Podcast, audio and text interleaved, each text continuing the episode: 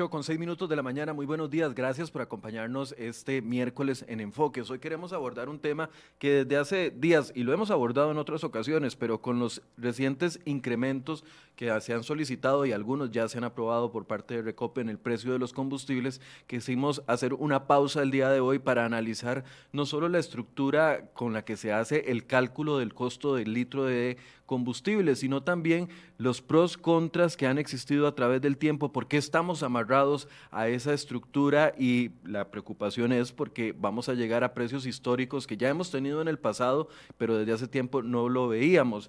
Recordemos que la semana anterior Recope solicitó un nuevo aumento en el costo de los combustibles y es un aumento importante. Para la gasolina super sería un aumento de 57 colones por litro, entonces pasaría de los 643 colones que usted está pagando actualmente por cada litro a 700 colones cerrados si la ARECEP lo aprueba. En el caso de la gasolina Plus pasaría de, pasaría de 628 a 683 colones, con un incremento de 55 colones. Y en el caso del diésel tendríamos un aumento de 36 colones, es decir, pasaríamos de 536 el litro a 572 colones colones. Esto ha generado también muchas críticas por parte de, muchos sectores, incluso los sectores productivos, los sectores que defienden a los consumidores, que han dicho que es necesario verificar, modificar, analizar, ver opciones con respecto a esta estructura que es la que define el costo de los combustibles en nuestro país. Por eso vamos a ponerlo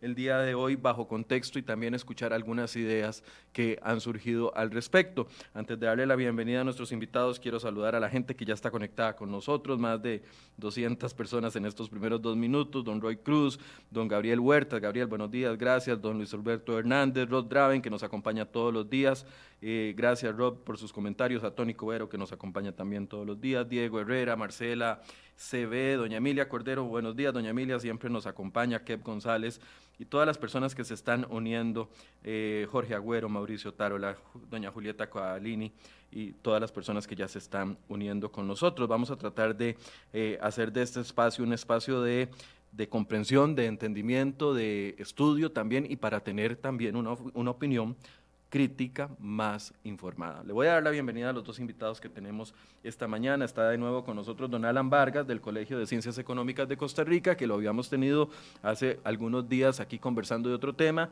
Eh, lo vacilaba y le decía que ya lo matriculamos en la planilla de enfoques, entonces lo vamos a seguir molestando y le agradecemos mucho que saque el espacio para atendernos y también al colegio, por supuesto. Y don Eric Delate de la Asociación de Consumidores de Costa Rica, que también nos ha acompañado en otras ocasiones. Eh, don Eric, buenos días, gracias por estar con nosotros. Muy buenos días, don Michael, y a todas y todos quienes nos escuchan, también a don Luis, que está hoy con nosotros. Don Luis, eh, eh, sí, perdón, le cambié el nombre, Alan, le dije, perdón, don Luis. No se preocupe, Michael. Este, no, no, no hay ningún problema. No, muchísimas gracias eh, por la invitación. Un gusto compartir, este, primero que todo, con, con todas las personas que siguen esta transmisión y, este, bueno, con don Eric y con usted, Michael, eh, discutir un tema, pues bueno, en la coyuntura en la que estamos, ¿verdad?, de la economía del país, que toma aún más relevancia. Y es cómo logramos tener una Costa Rica más eficiente, más competitiva para eh, lograr esa tan anhelada reactivación del economía. A ver, hablemos en lo que va del año, estamos en, apenas en marzo de este 2021, apenas eh, iniciando este año y ya vamos por el cuarto, la cuarta solicitud de aumento que estaría por definirse por parte de la ARECEP y ya nos han aprobado tres aumentos de combustibles. Don Eric, antes de entrar a ver la estructura de los costos de la gasolina y todo lo que implica, todo lo que va incluido dentro de ese litro de combustible que nos cobran, a nivel general, ¿cómo analiza usted el comportamiento que se ha dado en este 2021 entendiendo de que ya vamos por el cuarto, casi que una solicitud de aumento por mes? Mira, muy preocupado, en realidad muy preocupado por eh, la forma en la cual se están dando los aumentos en el precio de los combustibles durante este año, en donde no solo estamos viendo aumentos de, del precio muy seguidos, sino también bastante fuertes. Eh, desgraciadamente, el, el, modelo tarifario como tal y la estructura de costos que tenemos impulsa a que se le traslade a los consumidores de manera eh, prácticamente automática. Los cambios que vemos en el entorno internacional, los cuales eh, buena parte de ellos no tenemos forma de incidir, hablemos del precio internacional de los combustibles, que se ven agravados por una estructura interna en la cual sí podemos incidir, pero que también está construida para que el consumidor sea el que soporte toda esa estructura, en donde al final no solo se ven perjudicados quienes acuden a las gasolineras, sino que recordemos que el precio de los combustibles es transversal a la economía.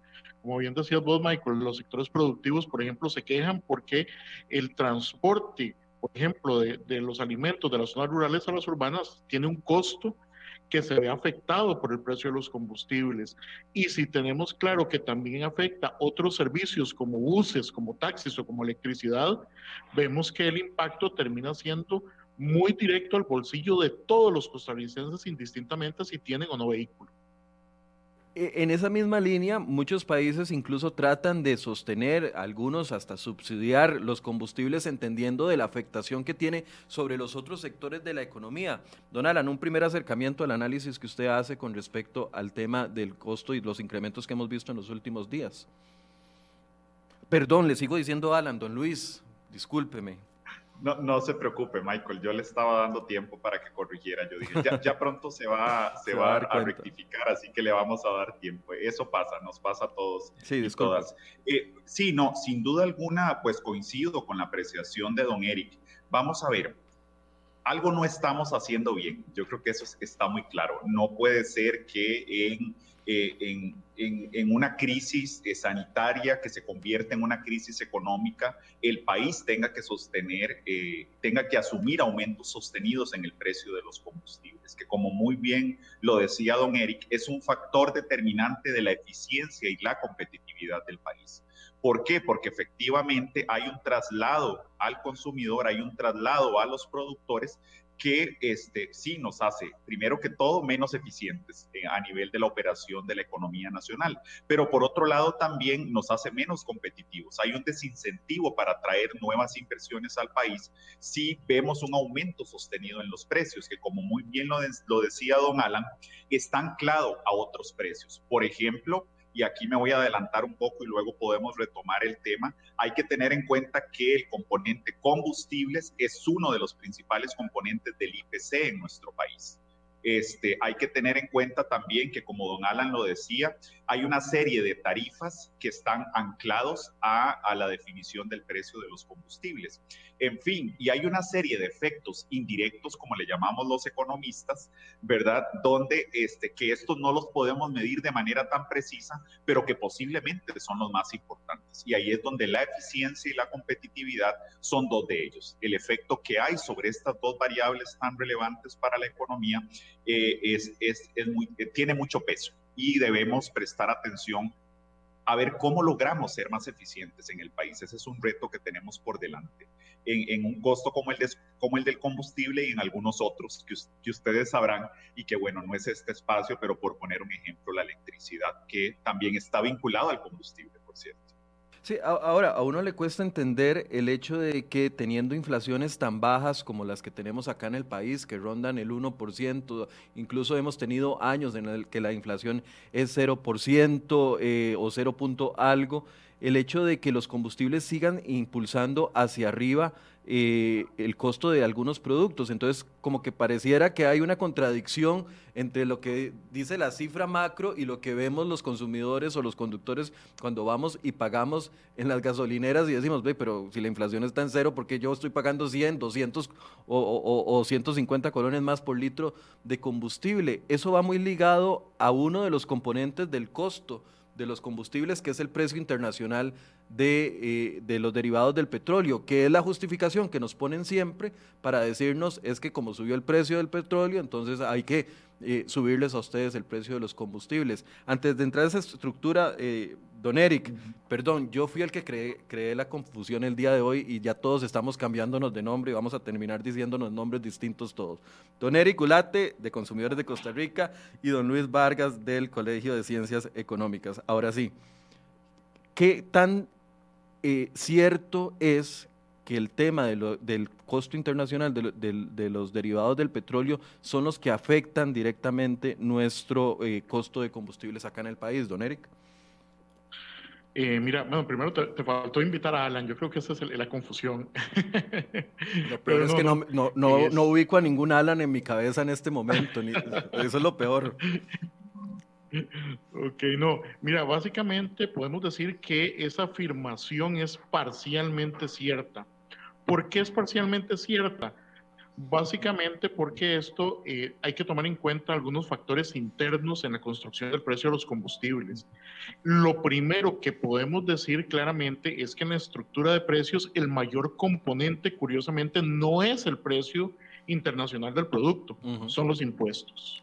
Entonces, el componente más alto del precio son impuestos que cobra el Poder Ejecutivo que en todos los casos supera el 40% del total del, del, costo y eso obviamente significa que eh, los combustibles se encarecen artificialmente debido a una actitud depredatoria desde el punto de vista fiscal por parte del Estado. En segundo lugar, también debemos analizar cómo es que compra Costa Rica esos combustibles. Básicamente nosotros hace muchos años estábamos acostumbrados a escuchar o a que el precio se fijaba a partir de un cóctel, es decir, un precio promedio de los combustibles a nivel internacional o incluso a nivel del precio del petróleo. Pero como desde hace 11 años la refinadora costarricense de petróleo no refina, entonces nos encontramos ante una situación en la cual Costa Rica paga el precio de cada uno de los combustibles de manera individual en el mercado internacional. Entonces el precio de la gasolina es uno bajo el cual compra Costa Rica y ese es el que se traslada a la estructura de precios, que es diferente al costo de la gasolina Plus 91, que es diferente a la del diésel, que es diferente a la del búnker, que es diferente a la del GLP y así todos los combustibles precisamente porque ya no podemos hacer un promedio de esos precios porque sencillamente Costa Rica de hace 11 años no refina y tenemos una institución que al no cumplir con ese objetivo, pues nos obliga a comprar los productos ya terminados en el mercado internacional que son más caros. Es uno de los aspectos que nos golpea más en el tema del de, eh, el precio. Sí, claro, porque, porque al final de cuentas no es lo mismo comprar este, el petróleo, por ejemplo, para refinarlo acá, donde se tenía una estructura, donde se tiene eh, un costo ya fijo, a tener que conseguir el producto terminado en el mercado internacional sosteniendo la misma estructura aquí en Costa Rica. Es que vamos a ver, la estructura de refinación no cambió, la estructura de refinación sigue pesando en el precio de los combustibles, con la única diferencia que tenemos que pagar esa estructura pero comprar el producto terminado más caro que si lo compráramos, este, si compráramos el petróleo directamente, porque ahí tendríamos el proceso de refinación acá y podríamos comprar el producto más barato afuera. Tenemos la misma estructura, pero compramos el producto más caro. Don Luis, ¿quiere agregar algo en este punto antes de ver la estructura de costos para poder confirmar esos datos que ya nos adelantaba don Eric? Sí, me parece muy interesante lo que, lo que don Eric plantea porque bueno, tenemos que tener en cuenta, y aquí tal vez me voy a referir más a fondo a las metodologías, y don Eric me, ayudará, por supuesto, con él, con su conocimiento de primera mano de, estos temas y su trabajo día a día, de este, cuáles son esas metodologías que se utilizan a nivel internacional. Pero aquí solo me voy a referir a un punto en particular que me llamó la atención de lo mencionado por don Eric, y es, eh, vamos a ver, la, qué tan ¿Cuántas asimetrías de información hay en los mercados? La ventaja de trabajar con un commodity como el petróleo o como el crudo es que, como se le llama también eh, tradicionalmente, es que hay más información, la información es más simétrica, entonces permite jugar más en el mercado con los precios. Como dice Don Eric, cuando ya compras el combustible propiamente, la gasolina, el diésel, ¿verdad? Este, y los demás combustibles, parece ser, y estuve leyendo en estos días a razón de los aumentos que se daban, eh, ¿por qué se daban esos problemas? Y es en mucho es la simetría de información que nos hace efectivamente que los mercados no funcionen de manera tan eficiente y como dice don Eric, nos haga tener que adquirir este, los combustibles a precios más altos, ¿verdad? Porque no tenemos esa información tan amplia, tan simétrica como en el crudo, que sí nos permitía eh, tomar decisiones más informadas, más eficientes y luego proceder con un proceso de, como decía don Eric, este, de, de las refinerías. Bien, veamos la estructura de, precios de un litro de combustible que hemos preparado para ustedes. Espero que no hayan desayunado porque les va a caer muy mal el desayuno si ya desayunaron. Y si no, eh, prepárese. Vamos a ver un cuadro que hemos preparado, es más, varios cuadros. Este es el primero que hemos preparado para ustedes. Así se compone el precio de la gasolina super. Actualmente ahí la tienen a 643 colones el litro. Si aumenta a 700, ustedes podrían sacarlo con las proporciones que tenemos ahí colocadas. Veamos esa estructura. Como bien decía don Eric Ulate, de esos 643 colones, 264 colones, es decir, el 41.0% corresponde al impuesto que le, el impuesto único de los combustibles que pagamos los conductores y también las personas que utilizan el servicio de transporte público en este caso. 252 eh, colones, más barato todavía, es el precio internacional del producto. 52 colones eh, es decir, el 8.1% es el margen de ganancia de las estaciones de servicio.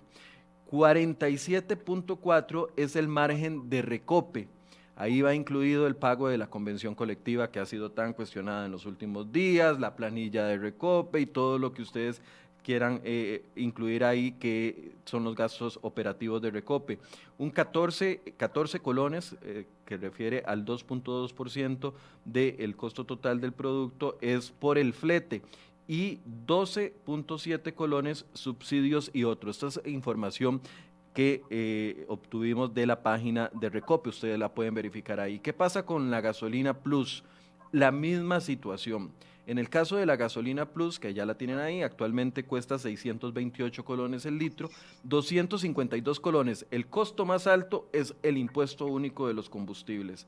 249 es el precio internacional del producto, 52 colones es el margen de... Eh, de servicio de las ganancias de las estaciones de servicio, 47 colones el margen de recope, 14 colones el flete y 12.7 los subsidios. Y lo mismo sucede y se replica aquí en el diésel con una pequeña diferencia. En el caso del diésel, el, componente más fuerte es el precio internacional del producto, que es 259, y 149 colones, que es el 27%, es eh, el impuesto único a los combustibles, 52 colones otra vez el margen de las estaciones de servicio, 47 el margen de recope, 14 colones el flete y 12 colones el subsidio. En el caso de la gasolina super y en el caso de la Plus eh, de la Plus, el componente más importante es el impuesto único a los combustibles. ¿De dónde salió esta idea? Yo una vez inocentemente, siempre cuento esta, esta anécdota, inocentemente tuve la oportunidad de entrevistar a doña Laura para una revista centroamericana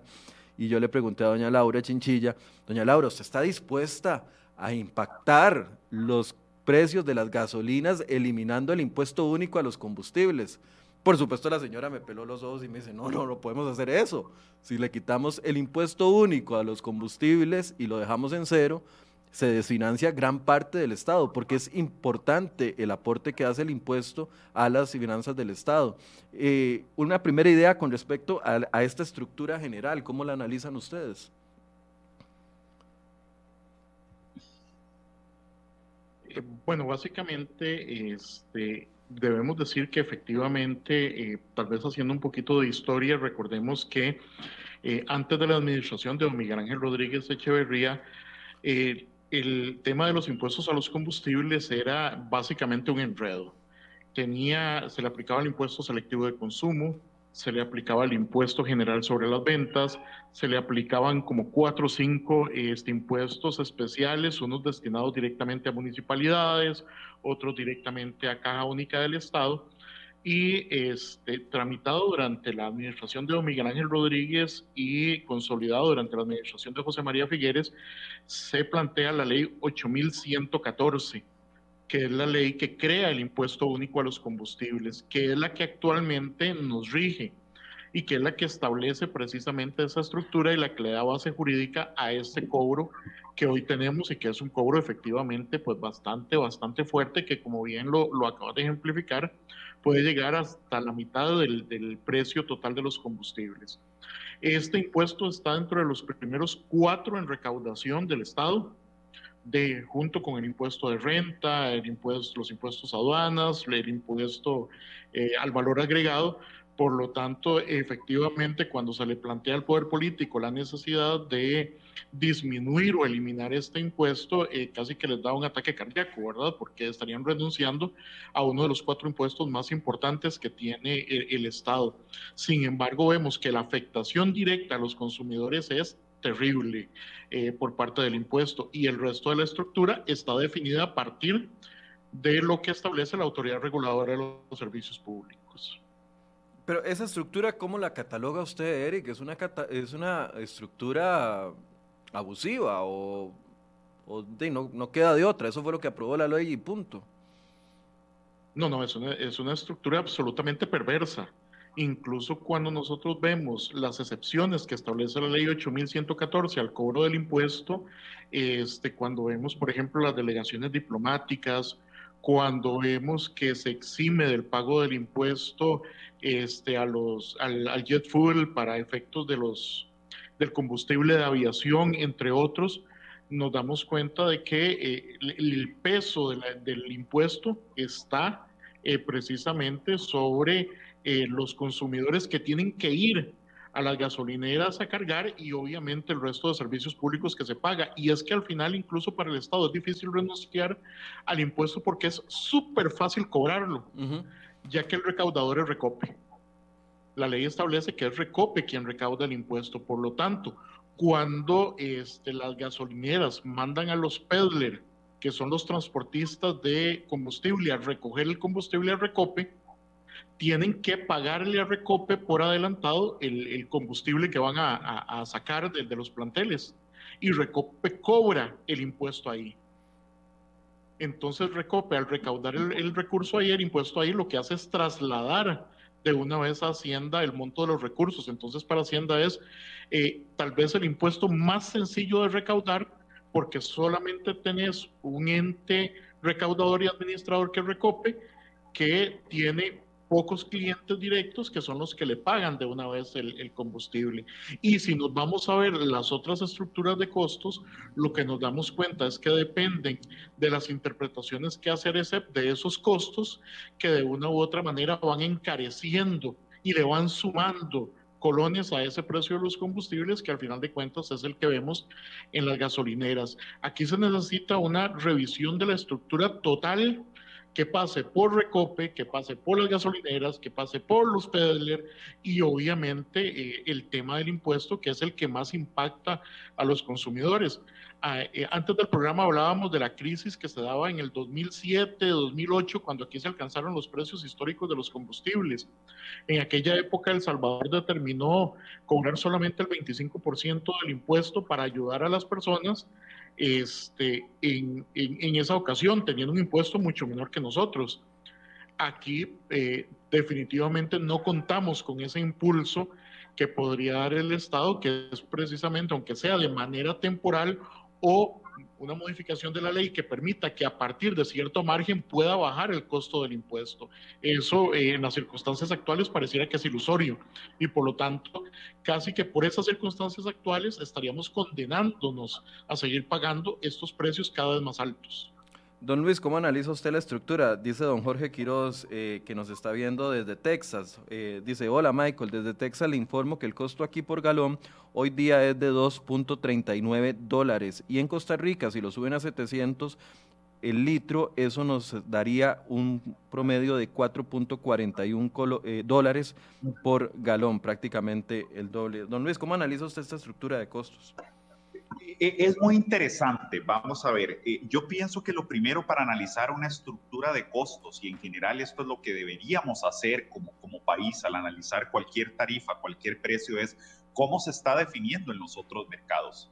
Cómo podemos traer al país y cómo podemos imitar, para decirlo de, de una manera, vamos a ver, entendiendo imitar de una manera sana, cómo eh, eh, aprovechamos las experiencias positivas de otros mercados. Y pareciera ser que en eso, y, coincido con don Eric, pues hay por ahí alguna ineficiencia que debemos corregir. ¿Por qué? Porque cuando analizamos la estructura de precios a nivel internacional y cómo se define, nos encontramos que el precio de paridad de importación es la metodología más ampliamente utilizada para este, tasar los commodities o para fijar precios en los commodities, ¿verdad? En los mercados.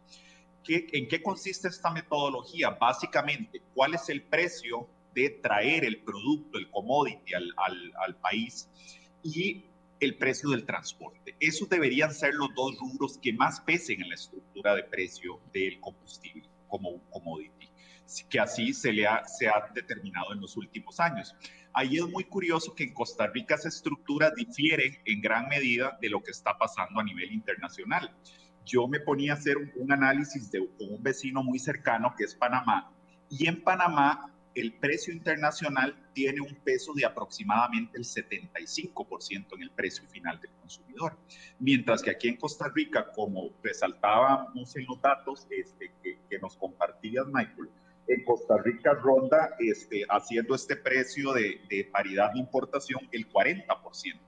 Si lo comparas con un vecino como Panamá, que por cierto es el que tiene los precios menores en el combustible en la región y en toda Latinoamérica, es del 75%. Entonces, ahí también eh, reafirmo lo que don Eric explicaba, ¿verdad? Es una verdad a medias. Efectivamente, hay un componente exógeno en el precio, que es ese, esa parte del precio internacional, cómo se mueven los precios internacionales. La diferencia es el peso que tiene para el país. En el caso del país, solo tiene un peso de aproximadamente 40% y en otras economías del 75%. ¿verdad? Entonces, como, como Panamá, como el vecino Panamá. Entonces, por ahí parece ser que debemos revisar este, si eso nos puede beneficiar o no en primera instancia. Vamos a ver, comparándonos con Panamá parecería que sí, ¿verdad? Pero habría que hacer un análisis más amplio y repensar esa, esa determinación del precio del combustible.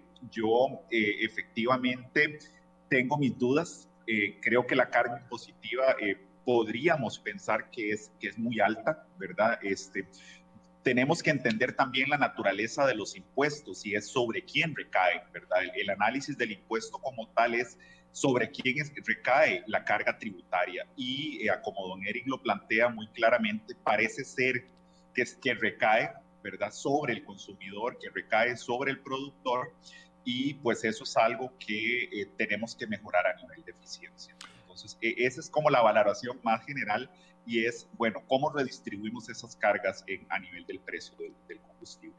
Don Eric, muchos y, y, don, y, don, Luis, muchas personas dicen, bueno, pero a, ver, cerremos Recope, si Recope es solamente una agencia de compra de combustibles que lo único que sirve es para hacer la compra internacional de los combustibles, traerlas a puerto y además recaudar el impuesto, entonces mucha gente dice, cerremos completamente Recope y eso que lo haga otra entidad del Ministerio de Hacienda y nos ahorramos el margen de ganancia que tiene Recope. Viendo esa estructura, y Recope lo ha justificado cuando hablábamos de las convenciones colectivas y decía, no, no, no, tranquilos, no, la convención colectiva no le sale tan cara a la gente, solamente son cinco colones por litro de gasolina. Eh, no se defienda, compadre, mejor quédese calladito, pero a ver, viendo esa estructura de precios, el peso que tiene la estructura de recope, el mantener recope sobre cada litro de combustible es de 47 colones por litro. ¿Cómo analizan ustedes ese peso para una estructura que no refina como, como lo es recope, sino que simple y sencillamente hace el otro trabajo? que será también investigación, etcétera, etcétera, pero el, hecho de hacer una agencia de, compra de combustibles prácticamente, ¿cómo, cómo analiza eso, don Eric? Eh, Michael, amigas y amigos, eh, vamos a ver, aquí es importante primero eh, destacar un elemento que me parece importante y es el irrespeto generalizado no solo de Recope, sino de esta administración cuando se refiere a los recursos de los costarricenses. Cuando nosotros nos dicen, mire, es que es un poquitillo lo que se paga, era lo mismo que nos decían con el IVA, ¿verdad? Es que van a pagar un poquitillo nada más con con el, IVA en canasta básica, es que ahora van a pagar un poquitillo más en renta, eh, lo que se refleja es un irrespeto muy grande hacia el esfuerzo de los costarricenses en ganarse su, eh, su diario eh, vivir. En el tanto, este, de poquitito en poquitito nos están quitando en realidad los recursos a los costarricenses. Imaginémonos que en estos momentos este, tenemos una institución que no cumple con los objetivos para los cuales fue creada y era precisamente refinar eh, los combustibles a nivel internacional. El solo hecho de que no esté cumpliendo las funciones bajo las cuales eh, fue creada, este, ya de por sí representa una carga para la sociedad costarricense. es importante revisar eh, toda la estructura de costos. Aquí hemos venido hablando de que esto es como un Lego, ¿verdad? Una pieza, eh, se le pega otra, se le pega otra, se le pega otra. Hay que revisar los costos de todas las estructuras para verificar que estén, eh, vamos a ver, analizadas a partir de un punto de eficiencia que nos permita garantizarnos que los costos que estamos pagando son los reales. Incluso en estos momentos hay iniciativas que limitan todavía más esa competencia. Por ejemplo, en el Ministerio de Economía hay una propuesta impulsada por el MINAE para que de una manera absolutamente injustificada este, se establezcan distancias entre gasolineras, por ejemplo, para evitar que, diversas que el consumidor pueda eh, escoger entre gasolineras que están cercanas unas de otras, y esto sin criterio técnico alguno sencillamente para evitar esa competencia y eso hace que los mercados sean cada vez más ineficientes y los costos que tengamos que pagar sean cada vez más amplios. Entonces es importante, eh, obviamente, ver el tema de recope. Para nosotros el tema de la apertura es necesario en términos de hacer más eficiente el mercado, pero no podemos quedarnos ahí, hay que ver toda la estructura, hay que efectivamente hacer una revisión profunda del costo de los peddlers, de los transportistas, de las mismas estaciones de servicio, pero definitivamente, Michael, este, don Luis, amigas y amigos que, que nos ven y nos escuchan, necesitamos entrarle al tema del impuesto. Si no le entramos al tema del impuesto, no vamos a obtener un impacto real en el precio de los combustibles, teniendo en cuenta el peso que esos impuestos tienen en la estructura el día de hoy en, lo que pagamos los costarricenses. E insisto, en el, vamos a ver, en la influencia que tiene sobre otros servicios, como por ejemplo buses o taxis, en donde al final de cuentas, quienes no tienen o no tenemos vehículo, tenemos que pagar todavía esos costos altos de combustible eh, por medio de los costos de terceros, como son los autobuseros y los taxistas. Entonces, eh, si bien necesitamos ver el tema de recope, es necesario analizar los costos de toda la estructura más a profundidad y ante todo entrarle al tema del impuesto, si no, definitivamente no vamos a poder tener una incidencia real en el precio en favor del consumidor. Y, y con esto termino, este, hacer que los diputados dejen de tener las ocurrencias que tuvieron, por ejemplo, el año pasado, cuando bajo esta estructura de costos se dieron precios bajos a nivel internacional que podían ser trasladados a los consumidores y de pronto los diputados eh, en un acto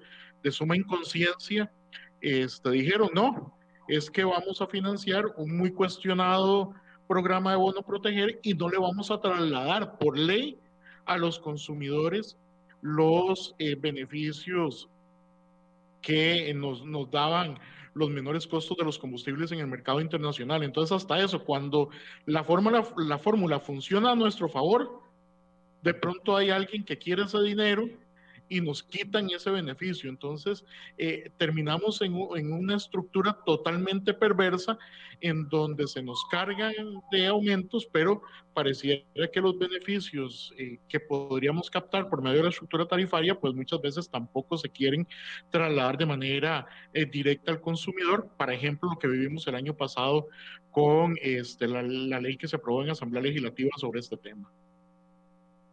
Mira, este impuesto al estar eh, como, apuntaba bien eh, don Erika, al estar incluido, mucha gente ni siquiera sabe que ese impuesto existe y que lo paga cada vez que va a llenar el, combustible de combustible su vehículo. ¿Cómo podemos calificar eh, ese impuesto dentro de una estructura país? ¿Debería de ser un impuesto más, más visible para que existiera mayores controles sobre él? ¿O, o, cómo, lo, cómo lo analiza usted esa forma en la que se incluyó el impuesto dentro de la estructura de precio?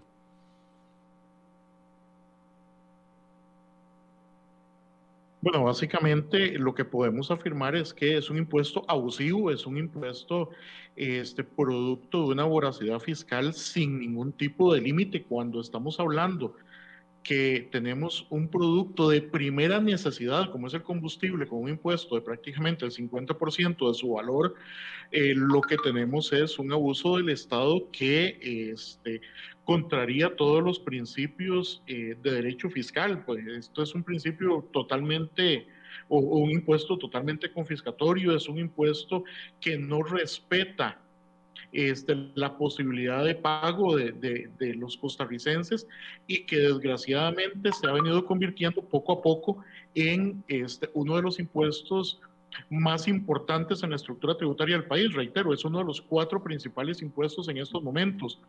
Y que dada la crisis fiscal pareciera que es ilusorio que tengamos una, una modificación en favor de la población en este momento pero dentro de esa estructura, eh, eh, Michael, don Luis, eh, a todos quienes nos, ven y nos escuchan, es necesario entrarle a ese tema. Si no, vamos a seguir pagando precios abusivos. no hay manera de visibilizar el, impuesto como tal, ya que, reitero, por la misma estructura es recope el recaudador. Es decir, a usted no le, no le detallan en la factura el pago del impuesto, porque este lo paga directamente los gasolineros a, Recope y es Recope quien, quien recauda el, tributo. Por lo tanto, nunca lo vamos a ver reflejado en las facturas.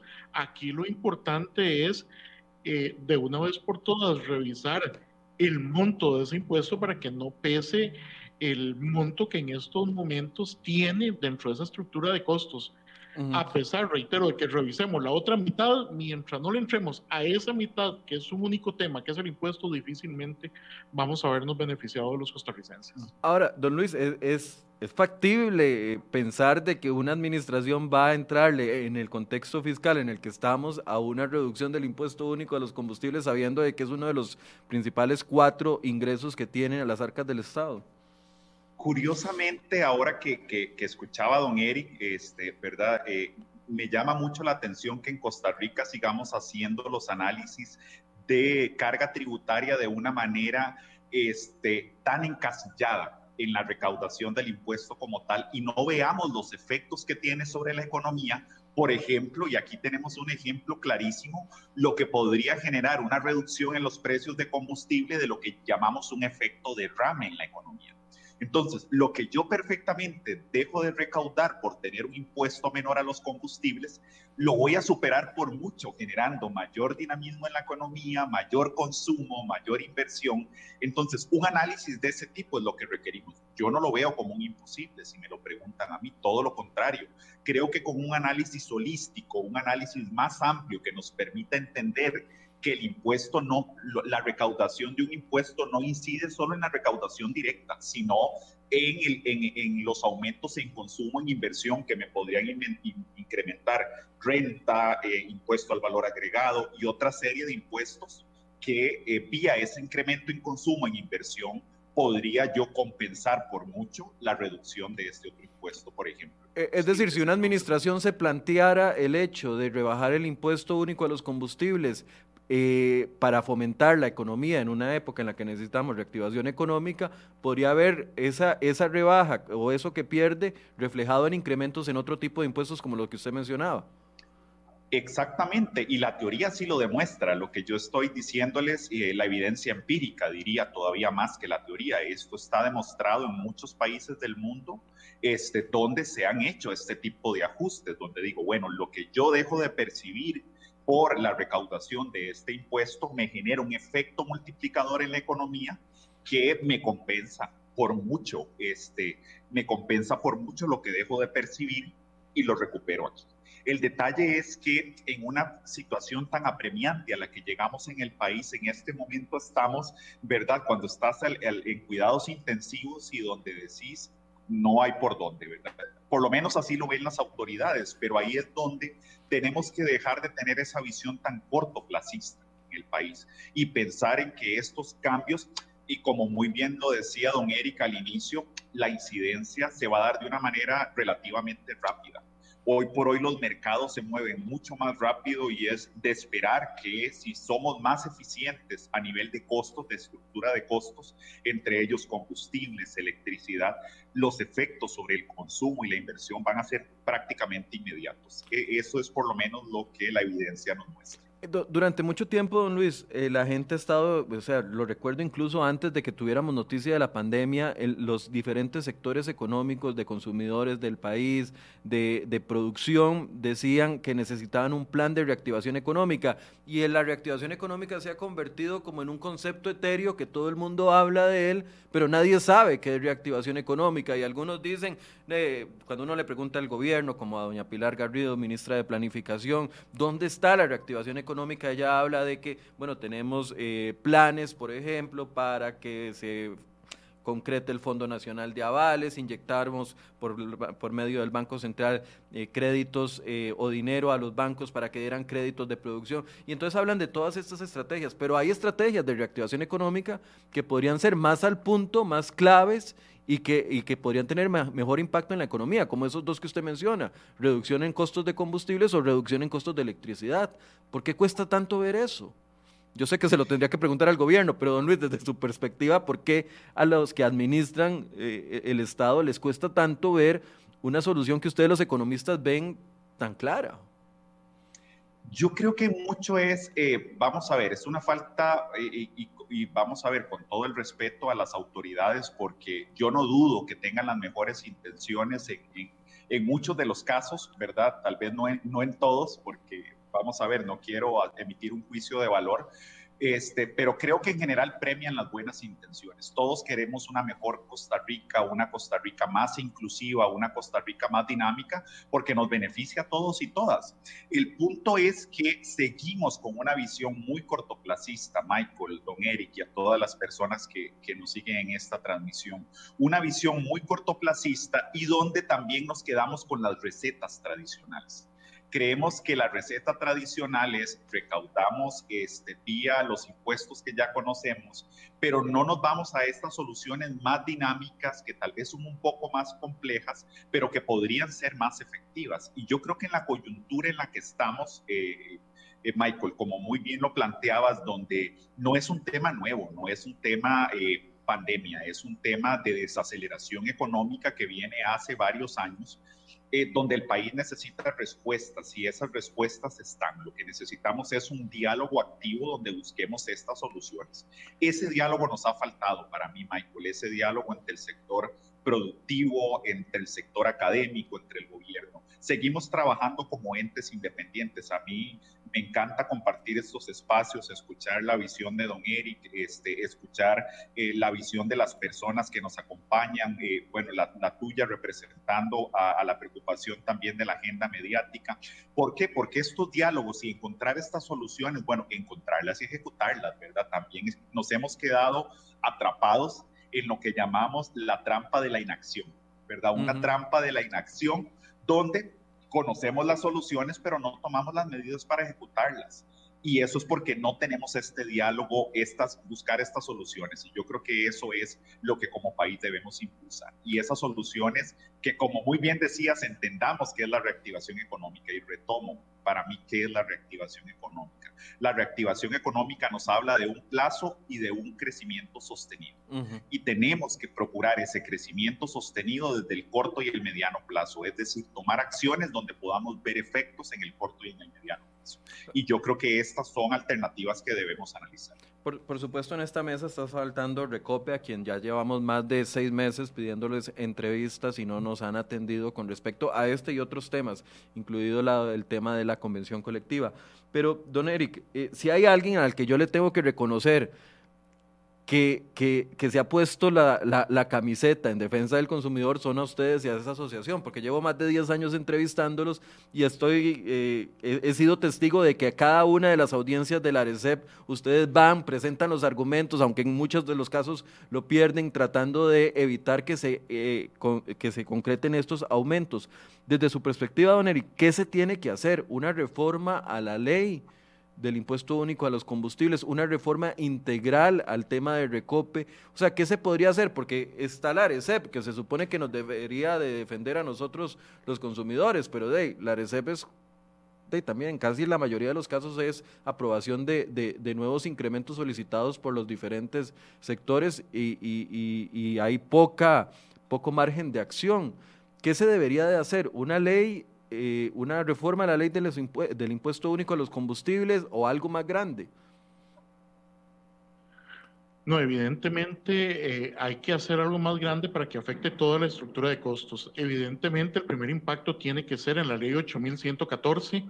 Esta ley establece evidentemente impuestos abusivos. En aquel momento cuando se da la administración de Miguel Ángel Rodríguez y luego la de José María Figueres, lo que hacen es establecer básicamente una sumatoria de los impuestos, de los múltiples impuestos que afectaban los combustibles y a, partir de eso se establecen los montos del impuesto. O sea, ni siquiera hubo un estudio técnico real que justificara por qué el monto que este, se está aplicando ahorita a, a, los combustibles, sino que sencillamente se sumaron los impuestos que había y a partir de ahí se estableció la fórmula de la ley 8114. Entonces, eso es lo primero que tenemos que modificar de tal manera que podamos efectivamente establecer impuestos más racionales. Es que vamos a ver, en realidad eh, eh, es, son muy pocos los países que tienen impuestos que llegan prácticamente a la mitad del costo de un producto y cuando eso se da estamos hablando de productos suntuarios, de productos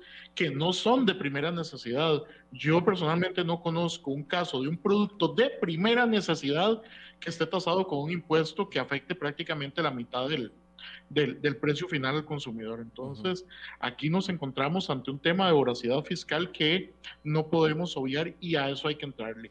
Pero evidentemente también tenemos que entrarle a temas este, legales que tienen que ver directamente con Recope. Eh, aquí tenemos una refinadora que no refina, tenemos una estructura que genera costos que pagamos los consumidores que no cumple con la ley que la función le asignó. Por lo tanto, es necesario modificar eh, eh, definitivamente esa instancia de tal manera que no nos genere los costos que estamos pagando actualmente por ella.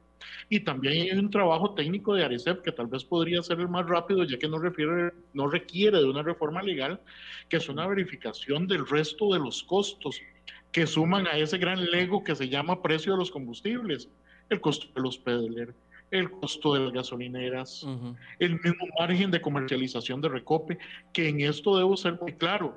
Incluso en algún momento la ARECEP, en una decisión que en aquel momento me pareció de lo más adecuada, no reconoció ciertos gastos a Recope, producto de la convención colectiva, en el tanto determinó, conforme a la ley de la ARECEP, que esos gastos no correspondían a gastos de brindar el servicio, y sin embargo los tribunales de justicia terminaron devolviéndole a Recope la posibilidad de que esos gastos de la convención colectiva fueran reconocidos. Entonces, este, si bien existe una responsabilidad de Recope, de, del ARECEP, pues también hay que reconocer que el ARECEP cuando ha intentado racionalizar esos gastos de la refinadora costarricense de petróleo se ha topado de frente con un gran muro que se llaman tribunales de justicia, que ha devuelto esos privilegios a la institución que terminamos pagando todos los costarricenses. Entonces aquí es una reforma integral del tema en donde el primer impacto tiene que ser necesariamente el, impuesto, que es el que más nos va a afectar directamente. Ahora, sí tenemos un gran pero y es en realidad la voluntad política para ello. este, yo he visto, honestamente te lo digo Michael, en este programa pasar, ver pasar a muchos funcionarios de Hacienda, incluyendo ministros, eh, don Elian Villegas, y en realidad uno no ve de las declaraciones y de las manifestaciones, ni de los jerarcas, ni de los mandos medios, que exista la voluntad para llevar adelante un proceso como el que nos describe don Luis. En realidad, la única visión que en estos momentos existe es la visión recaudacionista, en donde lo que se pretende es extraer la mayor cantidad posible de recursos de la población para inyectárselos a una actividad estatal altamente cuestionada y muy inoperante. Entonces ahí sí tenemos un problema muy serio, ya que la visión en estos momentos del Estado no es solucionar el problema, sino más bien aprovecharse de esa coyuntura para extraer la mayor cantidad de recursos posibles de los costarricenses y ahí sí tenemos un serio problema con esto porque eh, tampoco tenemos en la Asamblea Legislativa un gran aliado para impulsar este tipo de acciones. Debo comentarles que hace algunos años nosotros en Consumidores de Costa Rica impulsamos un proyecto de ley en Asamblea Legislativa para modificar la 8114 para establecer dentro de las exenciones este, el pago que debían realizar por el, por el impuesto a nivel de buses y ferry, que básicamente es transporte público. Y los señores diputados hace más o menos 10 años determinaron que eso podía significar un golpe demasiado fuerte para Hacienda, entonces que no valía la pena ni siquiera Discutirlo. exonerar del pago de este abusivo impuesto al transporte público. Entonces vemos que aquí la, la misma voluntad política renquea a la hora de, proponer soluciones como las que don Luis nos ha venido manifestando de manera muy acertada. Don Luis, ¿la apertura del monopolio sería una opción que pueda ayudar a reducir los costos? Vamos a ver, e, e, esta es una respuesta que amerita un estudio de fondo y yo coincido con don Eric, coincido posiblemente con la visión de muchas de las personas que los acompañan. Son decisiones que se deben tomar informadas nos falta información para tomar estas decisiones. ¿Yo qué le podría decir y qué le podría decir a las personas que nos acompañan hoy? Ya la OCDE nos lo ha recomendado en los informes del análisis de la coyuntura del país. Necesitamos orientar los mercados eh, monopolísticos o eh, oligopolios a la apertura. ¿Por qué? Porque eso nos hace operar de manera más eficiente. Eso no quiere decir que vamos a dejar de regular bienes y servicios que son fundamentales para la economía. Hay una lógica de regulación en ciertos bienes y les pongo un ejemplo muy claro que son las telecomunicaciones. Teníamos mucho miedo a abrir el mercado de las telecomunicaciones, las y los costarricenses. ¿Y qué hemos obtenido de esa apertura de los mercados de telecomunicaciones? Yo podría decirles beneficios. Eh, vemos cómo cambió la eficiencia del ICE eh, pre y post este, apertura del mercado de las telecomunicaciones y es un incremento sustancial muy significativo en la eficiencia que se traduce a lo más importante que finalmente es el bienestar de las y los consumidores del país, ¿verdad? Que la presencia de don Erika aquí es, es clave, ¿verdad? Al final de cuentas esto se tradujo en el bienestar de los y las consumidores, ¿verdad? Que a su vez también va a las arcas del Estado. Si hay mayor consumo de telecomunicaciones, se dinamiza más la economía. En fin, es un análisis puntual que debemos hacer también con el mercado de los combustibles. Esta es mi opinión, no necesariamente la del colegio, lo dejo muy claro, pero este, pues parece ser que por lo menos la tendencia es a la apertura. Entonces yo me inclino por una tendencia a la apertura, sí una apertura donde va a haber una regulación necesariamente, no va a ser un libre mercado y, don Eric también lo tiene muy claro, estoy seguro, y las y, las, y las personas que nos acompañan, incluido Michael, este, pero sí, sí es una tendencia a la apertura. Yo yo podría decirte, y a título personal lo digo, que para mí la tendencia es a la apertura, y no es mi opinión, sino lo que de por sí ya los organismos internacionales nos vienen recomendando hace años, con estudios técnicos muy sólidos que nos dicen hacia eso debemos apuntar. Don Eric, ¿usted la apertura sería una, una solución parcial? ¿o? ¿Podría traer o por lo menos allanar el camino para una solución a, este, a esta situación? Sí, claro, definitivamente el tema de la apertura es necesaria nosotros en estos momentos estamos pagando por costos que no deberíamos estar pagando y que, reitero, han sido incluso validados por tribunales de justicia a pesar de las resoluciones de la Autoridad Reguladora de los Servicios Públicos y que al final de cuentas no deberíamos los costarricenses asumir ese costo independientemente del que sea.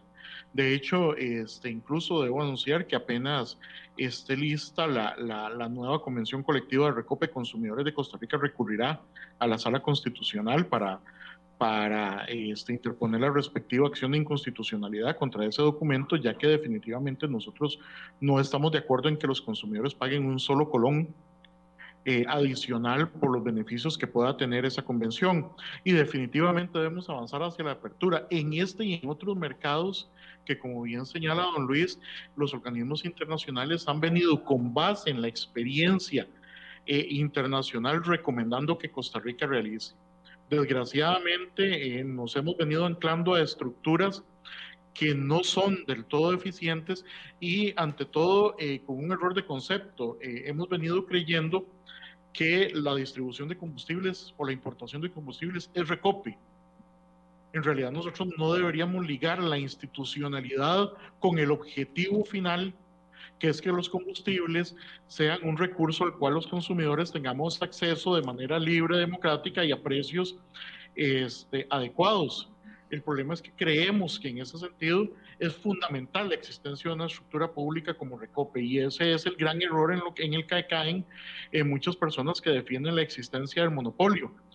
Definitivamente el solo hecho de que podamos tener un proceso de apertura va a representar beneficios tangibles para los consumidores y hacia eso es que nosotros apostamos. Bueno, eh, el, caso que ponía eh, don Luis es muy interesante porque don Luis dice, en tema de telecomunicaciones, el ICE, pero el ICE no ha abierto la parte de electricidad y seguimos con los mismos, los mismas quejas que yo recuerdo desde hace 10 o 15 años en el tema del costo de la electricidad. O sea, el ICE es el ejemplo de que, de que es una institución, digamos, como con dos caras, por así decirse, una cara abierta eh, a la competencia que la obligó, porque la obligó a ser mejor, más eficiente, competitiva, a luchar en el mercado por los diferentes eh, públicos para conquistarlos y se ha mantenido muy fuerte porque sigue siendo uno de los apuradores más fuertes de los tres que hay, pero en la parte de electricidad el ICE sigue debiendo completamente. Eh, a, recostado o, confiado en que es el único operador, por así decirse. Yo sé que existen las cooperativas y todo, pero como rector de la parte de electricidad, el que tiene el, el sartén por el mango, como se dice popularmente. A nivel de conclusión, ¿qué podemos decir? Mucha gente me está diciendo, Michael, pero ¿qué podemos hacer? No estamos haciendo absolutamente nada, lo mismo, puro bla, bla, bla, bla. Bueno, en un año, en poco más de un año, usted va a poder votar viene un, un, tiempo de campaña electoral, usted le va a poder exigir a los candidatos presidenciales con argumentos en mano, le puede sacar estos cuadritos y decir qué va a hacer usted. Lo vamos a preguntar cuando comencemos este ciclo ya de entrevistas con los candidatos presidenciales. Cosas que impactan directamente la calidad de vida de los ciudadanos. En eso, como se los decía ayer, nos vamos a enfocar en este programa, en la próxima campaña electoral. Habrá muchos temas importantes también, temas de derechos humanos, otros tipos de temas importantes que también vamos a abordar, pero la, la, lo que usted va a encontrar en CR hoy y aquí en Enfoques es un enfoque directo a lo que afecta al ciudadano de cara a la campaña. Las preguntas de el cómo van a realizar y ya ustedes tienen elementos después del programa de hoy de escuchar a don Luis y a don Eric para poder hacer consultas y presiones y, enfrentar a sus candidatos a diputados, a sus candidatos a presidente con respecto a los temas que verdaderamente nos impactan. Entonces, no es que no se hace nada, usted tiene los elementos, tiene la información y principalmente tiene el voto en la mano. Para eso son este tipo de programas. Eh, don Luis, una conclusión. Yo me sumo a, tus palabras, Michael. Eh, efectivamente, estos espacios son necesarios, son parte del cambio. Es eh, dialoguemos, dialoguemos. No, aquí no se trata de una lucha entre el sector productivo, los consumidores y el gobierno. Se trata de un diálogo, de un diálogo, perdón, de una construcción a la que el colegio se suma estas alternativas que planteamos hoy en, el programa, esta discusión, llevemos las acciones. E, eso es lo que nos falta, llevemos las acciones y esa primera acción efectivamente es que las y los costarricenses nos involucremos en, en la discusión de estos temas y ejerzamos nuestro derecho al cambio. Entonces, este, por ahí pues me, me sumo a tus palabras en, esta motivación y bueno, desde el colegio encantado de poder participar en, este programa con ustedes, eh, don Eric, este, Michael y con todas las personas que nos acompañan en la transmisión. Don Eric, una conclusión. Mire, evidentemente aquí se necesita un trabajo integral que afecte toda la estructura de costos. Para nosotros es importante y te digo que estamos trabajando en esto básicamente en dos líneas queremos probar precisamente tomando en cuenta eh, este, este periodo que inicia de campaña y que tenemos más de 15 diputados que ya han manifestado su interés en acceder a la presidencia de la República y que se han manifestado casi que como precandidatos. Queremos tantear en realidad el interés, en realidad político que podría tener una iniciativa que estamos construyendo básicamente en dos líneas. Una, que el impuesto único a los combustibles no pueda, bajo ninguna circunstancia, en una primera etapa pasar del 25% del costo del producto. Ahorita es del 100%. No es. De más del 100%. Sí, exactamente. Sí, o sea, la idea es que no pueda el impuesto de ninguna manera representar más del 25% del producto, pero además un proyecto que establezca una limitación a los diputados a efectos de que cuando baje el precio de los combustibles, no nos salgan con lo que nos salieron el año anterior, en donde se elimina la posibilidad de los ciudadanos de acceder a las rebajas a efectos de que puedan fondear cualquier iniciativa que se les ocurra.